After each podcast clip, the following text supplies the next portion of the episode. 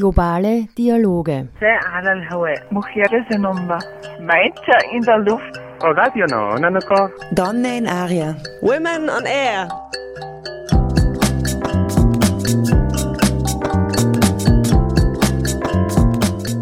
Immer abrufbar auf www.noso.at.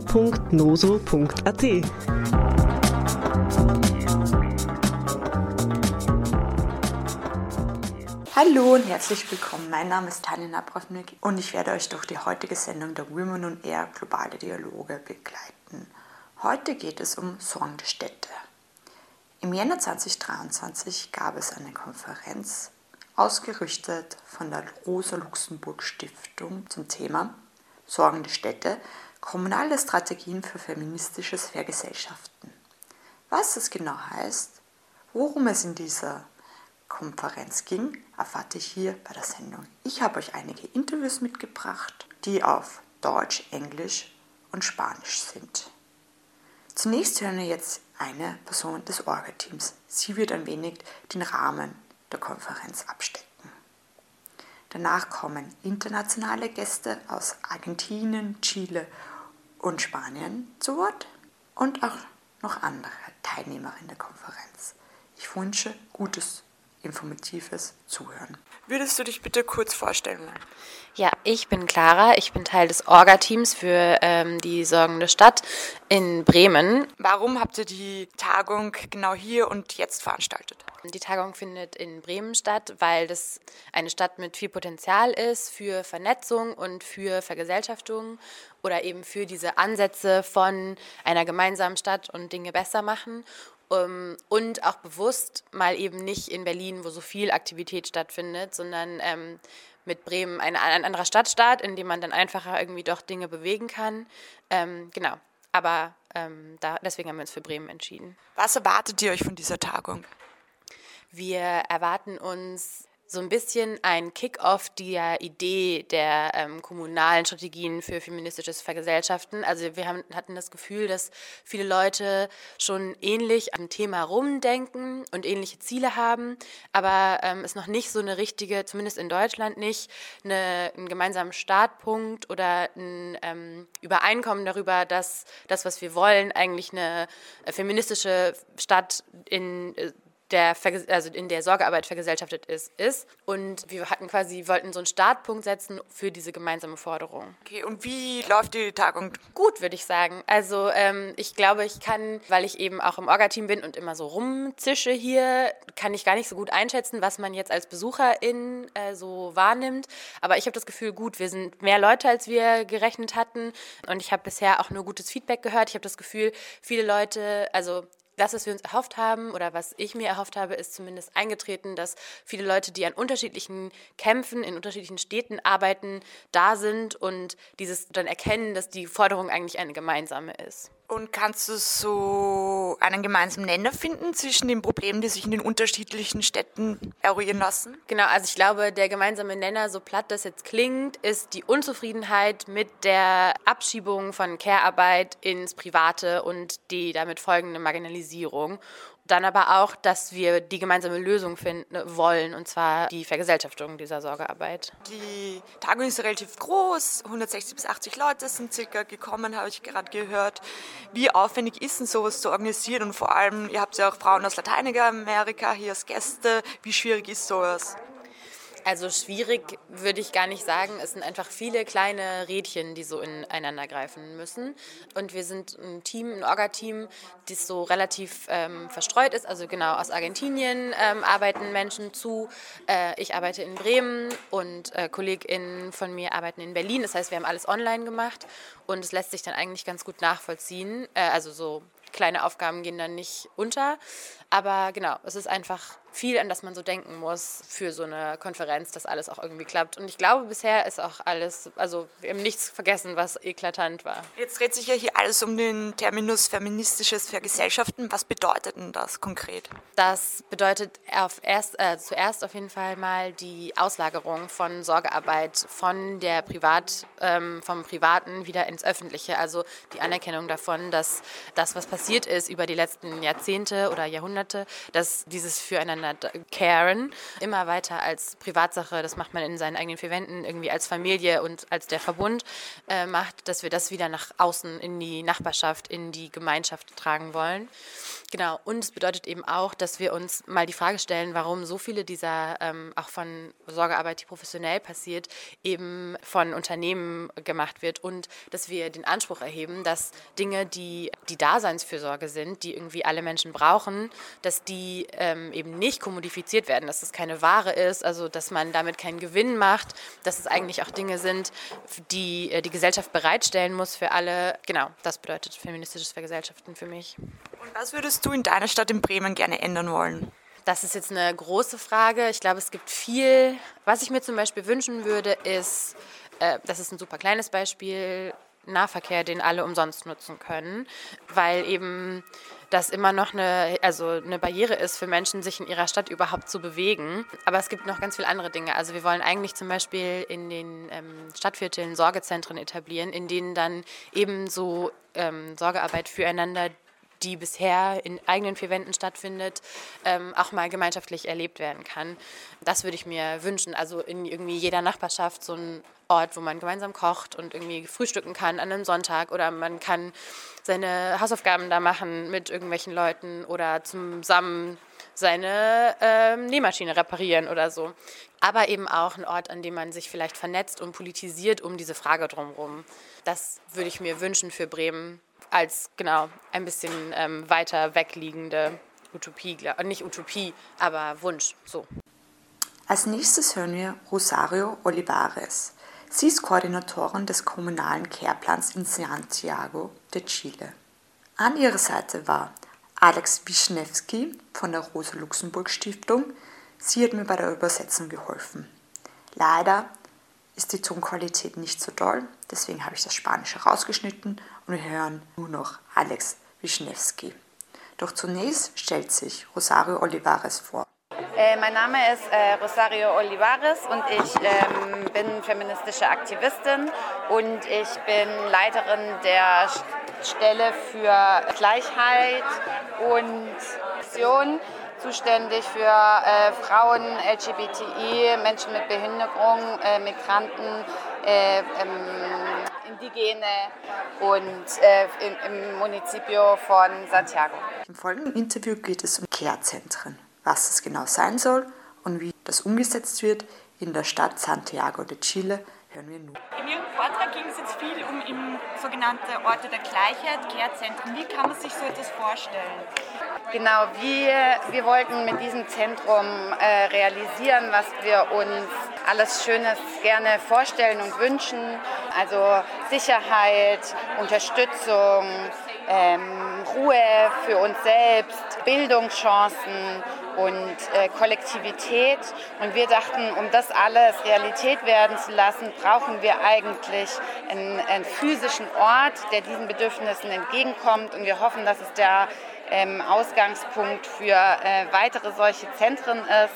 Ähm, mit das, jedes seine eigenen Charakteristika und jedes geht auf die ähm, Bedürfnisse eigentlich der äh, Community in diesem, in diesem Bezirk oder in diesem, in diesem Kiez dann ein und auch die Bedürfnisse nach Kooperation, nach Solidarität, nach Freude. Ist jetzt etwas von der Idee, die dahinter steckt, erzählen, von dem sogenannten Care-Plan? Ähm, der größere Rahmen ist eigentlich die feministische Bewegung, die ähm, schon sichtbar machen wollten, die die Care-Arbeit sichtbar machen wollten, vor allem die nicht bezahlte, die aber dafür bisher noch zu wenig Orte oder Räume hatten. Und wir wollten genau diese Orte dafür schaffen. Und äh, es geht darum, ein Bewusstsein auch zu schaffen bei den Menschen für die, für die Bedeutung äh, der Care-Arbeit. Und wie ich schon gesagt habe, es ist eigentlich ein, eigentlich ein alter Kampf, aber der jetzt äh, diese Umsetzung braucht. Aber der, der die, ähm, den Rahmen bietet.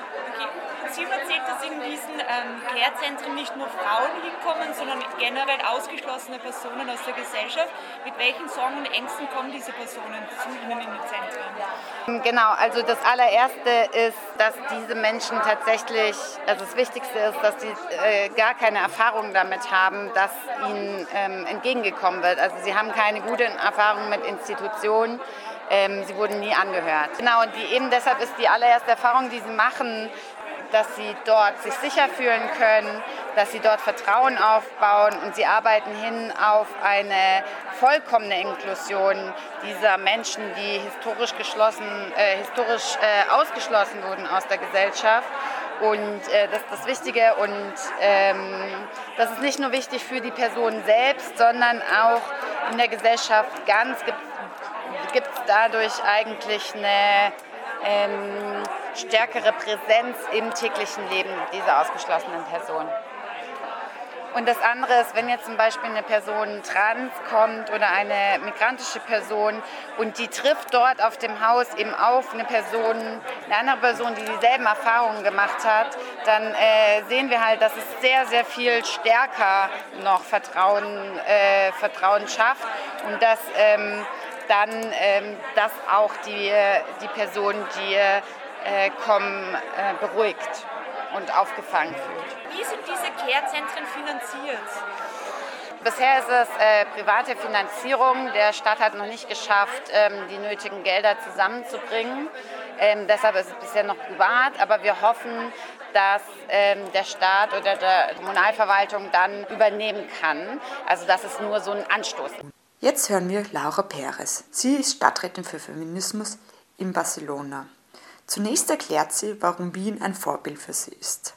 Danach stellt sie sich selber vor und erklärt ein paar Bedürfnisse von Frauen in Städten und was sich so getan hat seit 2015. Okay. Yeah.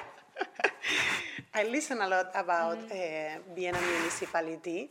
A few years ago, it was a referent with a Department of Urbanism with gender perspective, and we learn a lot about Vienna and the things we are doing now, we are developing now. It's also inspired from, from your city, from Vienna. And what did you take out of those things that you heard from Vienna?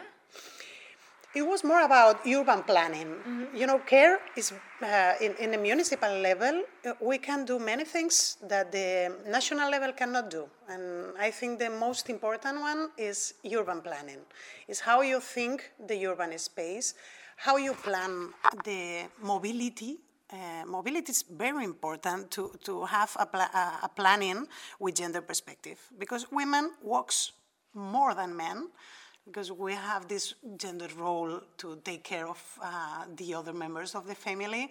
Then we go to the hospital, to the school, to the library, and we move different in the city. Then mobility and how we invest in public um, transportation is very important for women in, in cities.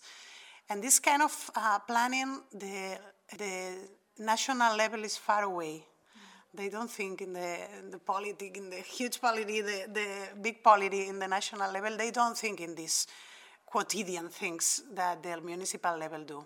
Then um, thank you for taking your time for the interview. Could you first introduce yourself? My name is Laura Pérez Castaño. I'm deputy mayor in Barcelona City Council, and I'm in charge of feminism and LGTB. So, what are your duties as the town council of feminism? We try to make like a revolution in the feminist uh, policies, uh, focusing focusing our um, priorities in economy. We talk about feminization of poverty, and we have a, a strategy how to um, how to, to change the or to give more opportunities to the women in precariousness and women with um, women in um, different works, feminized works that doesn't have recognition and it has they has um, they have excuse me English is very sorry. Uh, try to focus in feminization of poverty and care. And care, we understand care as an economical uh, policy because we recognize the feminist economy as a, as a political uh, proposal. Then our priority was um, in the economical politics and also in the mainstreaming. we built an, a strategy of mainstreaming to change the institution, to make these policies in urbanism, in health, in education, in mobility. You need also um, a framework of mainstreaming strategy. Could you then explain the term democratization of care? Yeah, we understand that we have to boost policies from the public administration to socialize, to, to democratize uh, cares. Cares in the city of Barcelona and in general, I have to say, the responsibility of cares is, uh, is given to, is to, to women mostly and this impact in the labor market, this impact of the opportunities of women, this impact in the health of women, then it's very important that the, the administration boost the, the um, socialization and, uh, in, and improve the, the services that we are, um, we are giving to, cares, to care. And in this point, yesterday we were explaining some of the projects, the new projects of Barcelona. Um, we have a new services for uh, women who are um, caring in the labor market, and also in the in the families. Um, it's a center. Uh, we talked yesterday about care center cares, and it's a center who give um, services like psychological. Um, uh, juri, juridical, um, like law, like law, like the information about the resources that you have, and maybe if you are in an, in an illegal situation, if, if you don't have all the rights. And, and the case of, of the Spain is a lot of people, no? a, lo, a lot of uh, women in this in this situation. And then we are trying to have a strategy in the neighborhoods and how to do it uh, in a big city, uh, decentralize, this strategy to give services to, to women in all, the, in all the neighborhoods. And then we talk about another project, new project, is um, Al Canguro Municipal. You know, it's this service to take care of children and give the opportunity migrant to migrant women to have more time, time to do um, anything, they, everything they, they want to do, to work, to look for a job, um, to study, or, or, just to take a coffee with a friend. Like sometimes it's, it's very hard and very tough for, for women when they, does, they don't have um, a network, a community network. They don't know no one in Barcelona. And then these services give time. No, it's in the middle of this policy is the time for, for women to enjoy and to rest and to uh, work also. Okay. Maybe you already named everything, but um, you said that you had your plan started in 2015, right? Mm-hmm. And what has changed? What were the big steps since then that you've taken? When we arrived to the government in Barcelona in 2015, it exists one department, and the name of the department it was woman. we changed the concept, we changed the priorities, and, and we changed the, the political proposal to feminism and LGTB because we understand that LGBT rights and women's rights uh, have a, a lot of common lines of action against the machismo, against the patriarchy. then we changed the, the concept of, um, of the previous work, and then we organize a plan of justice gender, uh, that's how we, how we call it, to change the institution, and with all this uh, strategy for the mainstreaming, also in the public procurement, also in the budgets, also in the communication, also in the training of, um, of the workers of the city council. Then we have a second line uh, of economy. This uh, I was talking before, feminization of poverty and cares. Right to the city, and here we talk a lot about political participation of women, also in the planning of the city, that mm, usually is also it's, it's, just men who are thinking about how we want the city, and the results is a city for men. And then the participation of women, um, the fight against uh, gender violence, and all the, the right to the city, and thinking, as I say before, the, the particularity of the local governments which is uh, urban planning and how to think the city also for care and for the people who is having care of another people. Na raiz dos cabelos, gela a sola dos pés. Faz os músculos ficarem moles e o estômago e sem fome. Dói da flor da pele ao pó do osso. Rói do cóccix até o pescoço. Acende uma luz branca em seu umbigo. Você ama o inimigo se torna inimigo do amor.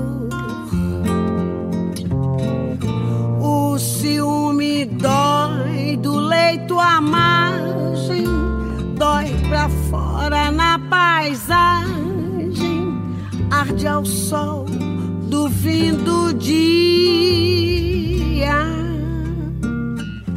Corre pelas veias na ramagem. Atravessa a voz e a melodia.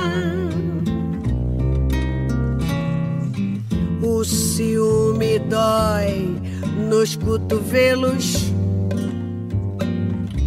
na raiz dos cabelos,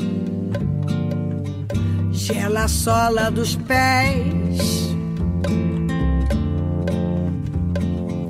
faz os músculos ficarem moles e o estômago vão e sem fome.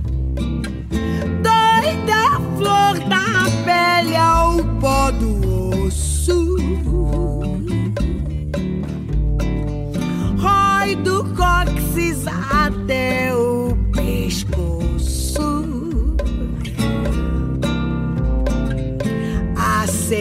uma luz branca em seu umbigo. Você ama o inimigo e se torna inimigo do amor. O ciúme dói do leito à margem, dói pra fora na paisagem, arde ao sol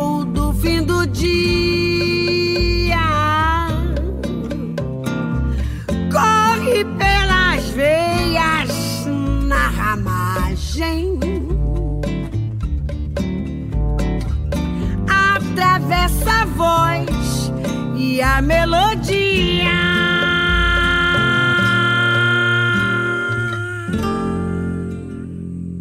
Hallo und herzlich willkommen. Mein Name ist Tanja Nabrownik und ich werde euch durch die heutige Sendung der Women on Air Globale Dialoge begleiten.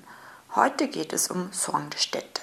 Im Jänner 2023 gab es eine Konferenz, ausgerichtet von der Rosa-Luxemburg-Stiftung zum Thema Sorgende Städte, kommunale Strategien für feministisches Vergesellschaften. Was das genau heißt, worum es in dieser Konferenz ging, erfahrt ihr hier bei der Sendung. Ich habe euch einige Interviews mitgebracht, die auf Deutsch, Englisch und Spanisch sind. Jetzt kommt gleich Karen Tepp von der Ciudad Futura zu Wort. Was Ciudad Futura ist, stelle ich euch nun gleich vor. Ich habe dazu einen Artikel gefunden, verfasst von der Wissenschaftlerin Michelle Switzer. Founded in 2005, Ciudad Futura formed in response to increased land speculation by developers on the impoverished outskirts of the city, Rosario. In recent years, it has grown into a province wide movement in Santa Fe characterized by its local community initiatives in the areas of agriculture and land reclamation, education, health, art and culture, and urban development and leftist political ambitions of creating a politics of transparency where politicians don't just say what needs to be done but do it. Es handelt sich hier also um einen Bottom-up-Prozess, in der sich diese Bewegung geformt hat. Karen Tepp klärt uns mal, was ihr Anliegen ist für die drittgrößte Stadt in Argentinien, Rosario. Auch hier stand mir eine Übersetzerin zur Seite. Eine Kollegin von Karen Trepp. The aim is to fight against uh, inequality because that is the cause of the uh, violence that we are living in Rosario and uh, that is actually why we work for to construct a more just city and that is our dream. Igualmente, lo de secar las lágrimas y salir adelante eh, lo, fue una respuesta más al planteo o lo que compartían las compañeras del partido aquí en Alemania.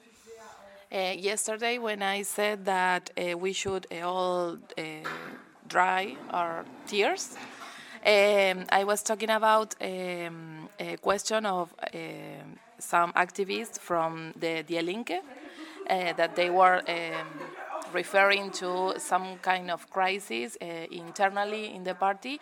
And of course, we all live that kind of situation, but we have to move on and to create a better party. Okay. And could you give us concrete examples how to democratize the city and how you want to fight inequality?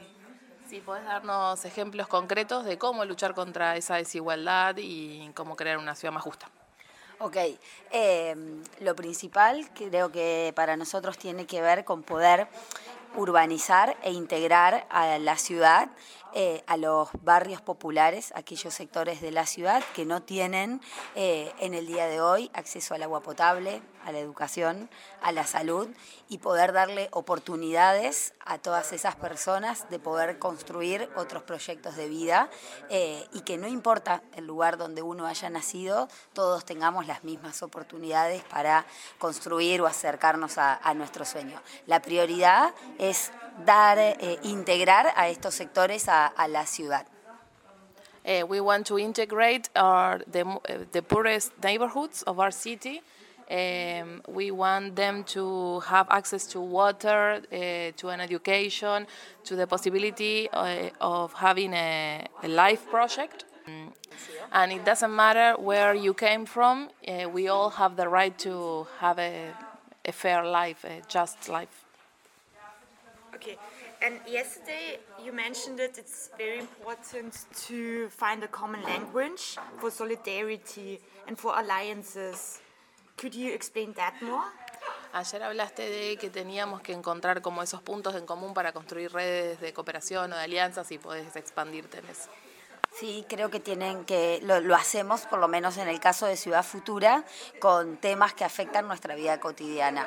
Por ejemplo, el acceso a los alimentos, cómo podemos eh, buscar vías de, comercialización de mercados alternativos para poder acceder a alimentos que sean directos de los productores, que esa producción sea no solamente en términos económicos justa, sino también eh, ecológicamente sustentables, eh, sanos, saludables y accesibles. Eh, y para eso, por ejemplo, en Ciudad Futura organizamos, nos organizamos todos aquellos consumidores que queremos buscar estas vías alternativas. Y en el mismo sentido generamos organización por parte de los productores. Ese es un ejemplo de cómo con cosas que afectan nuestra vida cotidiana podemos perdón, no, no resolverlo en el plano individual, sino colectivo. Uh, I don't know if I'm going to be able to translate all that. Uh, in the case of Ciudad Futura, we work, um, for example, with um, food producers or in rural, in rural areas.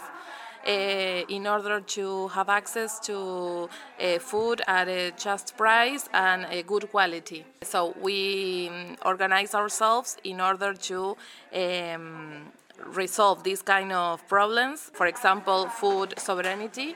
Uh, collectively and not just uh, as individuals. Das klingt ja alles recht spannend. Ein gutes Leben für alle in einer Stadt realisieren zu wollen. Aber wie kann man sich das konkret vorstellen? Dazu besuchte ich den Mapping-Workshop von zwei Vertreterinnen der Ciudad Futura. Sie stellten ihre Methoden vor. Es ging dabei darum, die Infrastruktur sichtbar zu machen, als auch die Emotionen, die an gewissen Orten ausgelöst wird. Ich habe diesen Workshop besucht und mit anderen Teilnehmerinnen des Workshops darüber gesprochen. Also wir haben uns nach Städten aufgeteilt und äh, haben ganz viel Materialien bekommen und sollten dann zusammen eine äh, Stadtkarte sozusagen oder eine Map erstellen. Wir hatten das jetzt so verstanden, ausgehend von unseren Wohnorten. Deswegen haben wir erstmal darüber geredet, wo wir so wohnen und haben überlegt, wie wir das alles zusammen auf eine Karte bringen können und haben uns letztendlich dafür entschieden, dass wir so um unseren Wohnort rum es irgendwie so bisschen detailliertere Map erstellen und zwischendrin haben wir noch so Stellen, die wir halt nicht so detailliert gezeigt haben. Was ist dabei sichtbar geworden? Noch nicht so richtig viel, weil wir nicht so viel Zeit hatten, aber wir haben in einem Viertel uns länger aufgehalten und da ging es dann schon auch um, wie fühlen wir uns dort und wie verändert sich die Straßen auch nachts zum Beispiel, wenn da mehr los ist ähm, oder auch teilweise weniger los ist, aber eben andere Leute unterwegs sind und genau, dass da teilweise ähm, sich Leute nicht wohlfühlen und dann lieber andere Wege gehen. Was ich jetzt noch spannend fand, was ich auch gerade noch drüber nachgedacht hatte, als wir die Map auch vorgestellt haben, dass ich das spannend fand, dass das, also das sind eigentlich alle Stadtteile, wo würde ich sagen, vielleicht auch viele Studierende leben, auch schon relativ viel so oder so ein großes Angebot an so ähm, kulturellen Orten, ähm, Nachtleben und so besteht.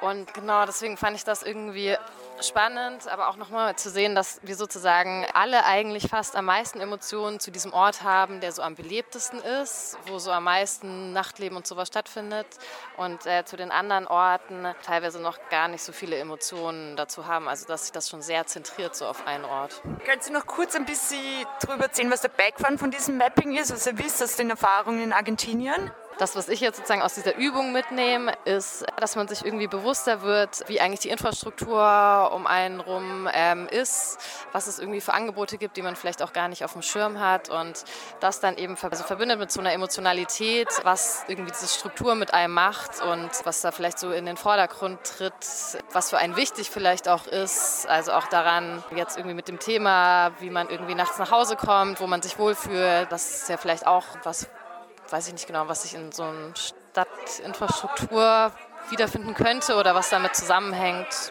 Zum Hintergrund, das, was ich verstanden habe, die haben quasi vor 15 Jahren ungefähr angefangen, in einem Stadtrandgebiet, quasi so einer informellen Siedlung in äh, Rosario, zusammenzutun und zu überlegen, was dort die Leute bräuchten und ähm, sind erstmal in in niedrigschwelligen Austausch gegangen und haben Vertrauen ja, aufgebaut und sind dann Jahre später dazu gekommen, so Mapping zu machen mit den Leuten, die dort wohnen, um zu schauen, was gibt es schon an Care-Infrastruktur und was sind die Bedürfnisse, die Wünsche von den Leuten, die da wohnen. Und ähm, genau, und daraus entwickeln die gerade neue Stadtplanung, wenn ich das richtig verstanden habe.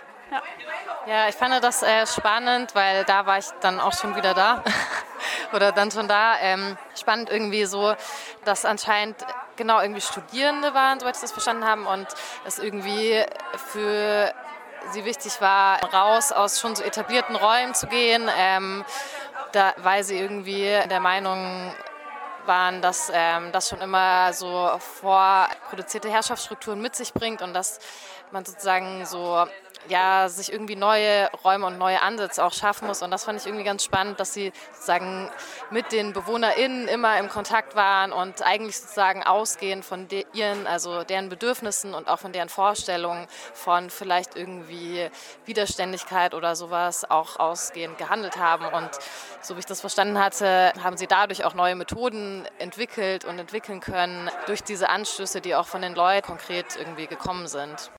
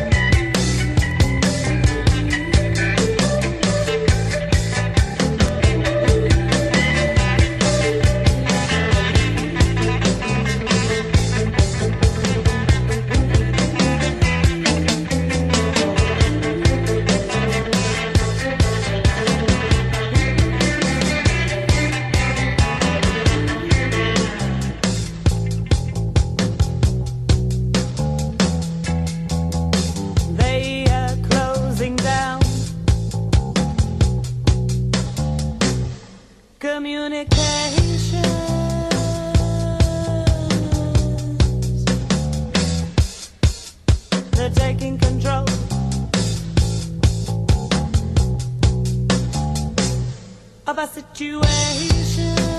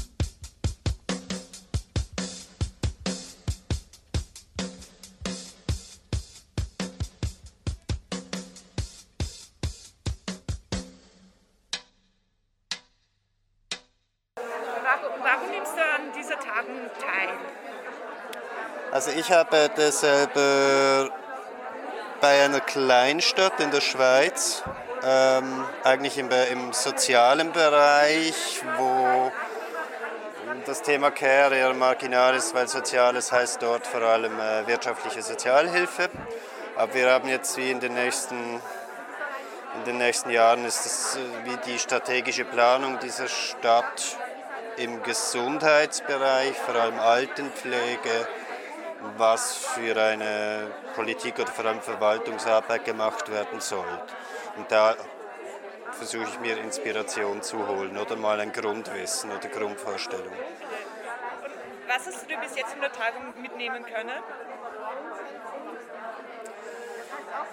Ja gut, es ist jetzt sehr vieles, es waren sehr viele Inputs jetzt die letzten paar Stunden. Ähm, was, ich mich, was für mich einfach eine Herausforderung ist oder was ich mir, wir uns Gedanken machen müssen, also war jetzt vor allem im, die ganzen Inputs zu Caring Communities und wie die Frage, die sich mir gestellt hat oder ist ein bisschen, wie, wie gelingt es, solche Bewegungen im Sinne vielleicht einer linken Politik oder einer linken Verwaltung zu unterstützen, aber gleichzeitig nicht das, was im äh, ersten Workshop heute Nachmittag beschrieben wurde, nicht diese ähm, sozusagen zu instrumentalisieren. Oder wie, wie kann man das als Bewegung oder als, als zivilgesellschaftliches Engagement, wie kann man damit umgehen, ohne einfach nur ähm, dabei dazu beizutragen, Care-Arbeit weiter abzuwerten. So, das ist so ein Dilemma, das ich mitgenommen habe. Und was verstehst du unter feministisches Vergesellschaften? Unter feministisches Vergesellschaften.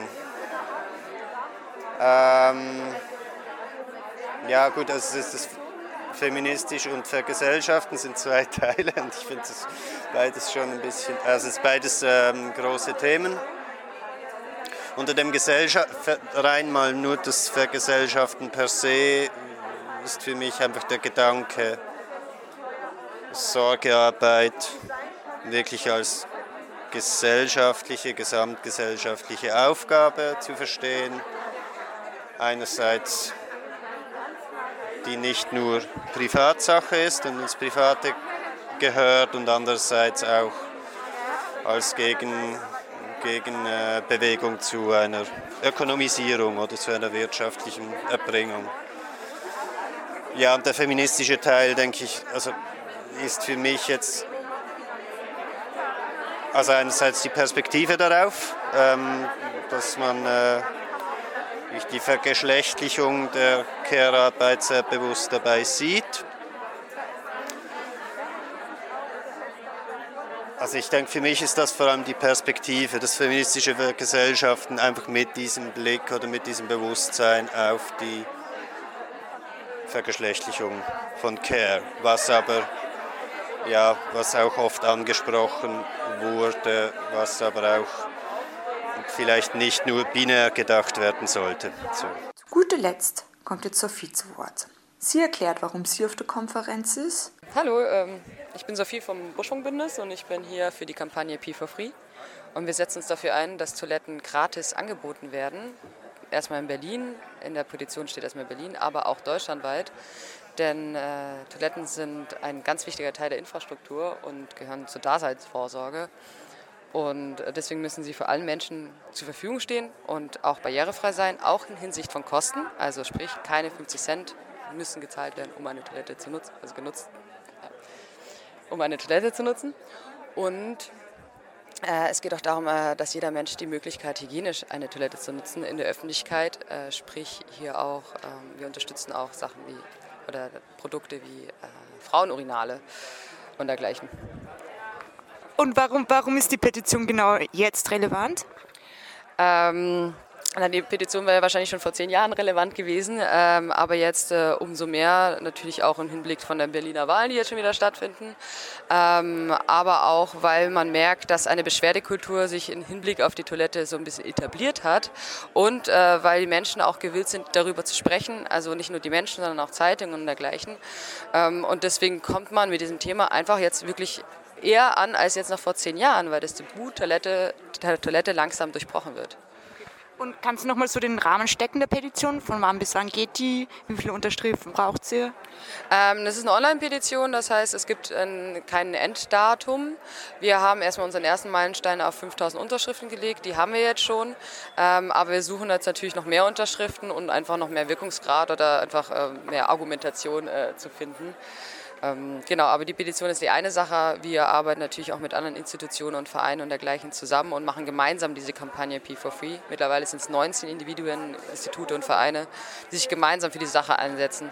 Und äh, es geht voran. Was nimmst du dir hier von der Tagung mit? Ganz, ganz viele interessante Gespräche, sehr, sehr viele interessante Menschen, äh, mit denen man auch gut zusammen kooperieren kann, äh, kooperieren kann.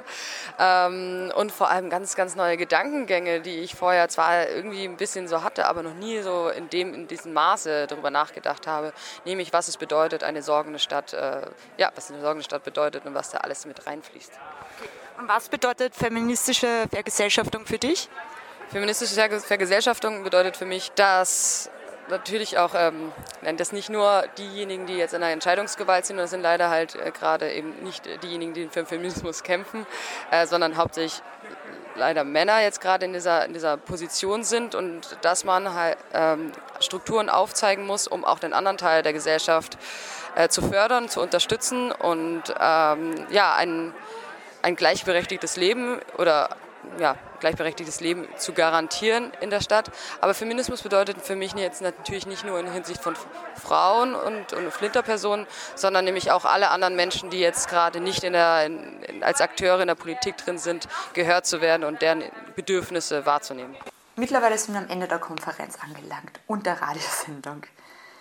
Zusammengefasst ging es auf der Konferenz dabei, wie man Care-Arbeit entprivatisieren und demokratisieren kann. Diese alte Forderung spiegelt sich im Terminus feministisches Vergesellschaften wider.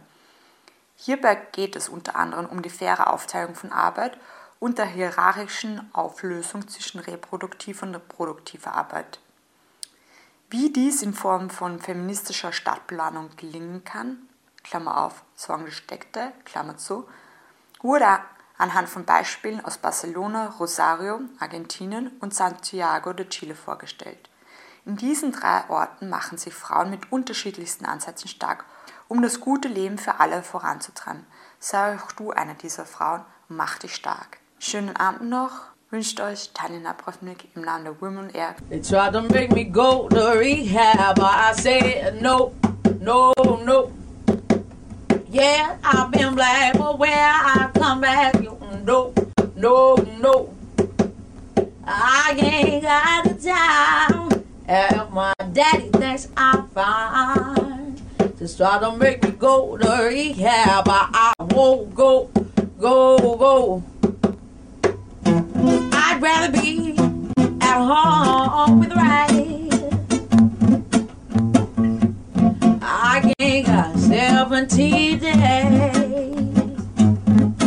Cause there's nothing, there's nothing you can teach me I can't learn from Mr. Hathaway. I didn't get a lot of your class, but I know it don't come in to make me go to rehab, I said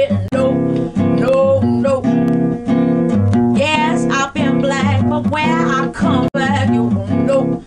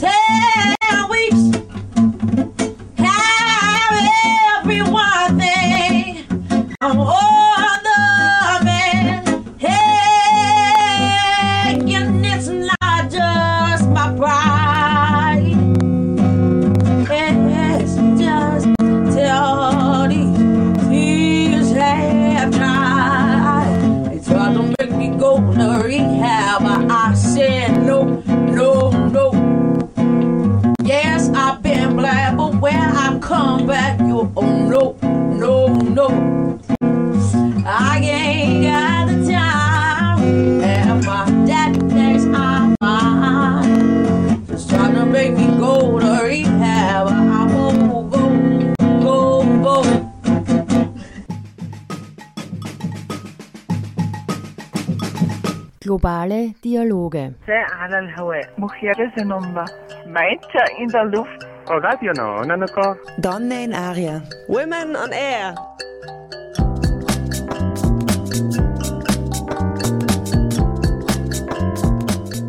Immer abrufbar auf www.noso.at.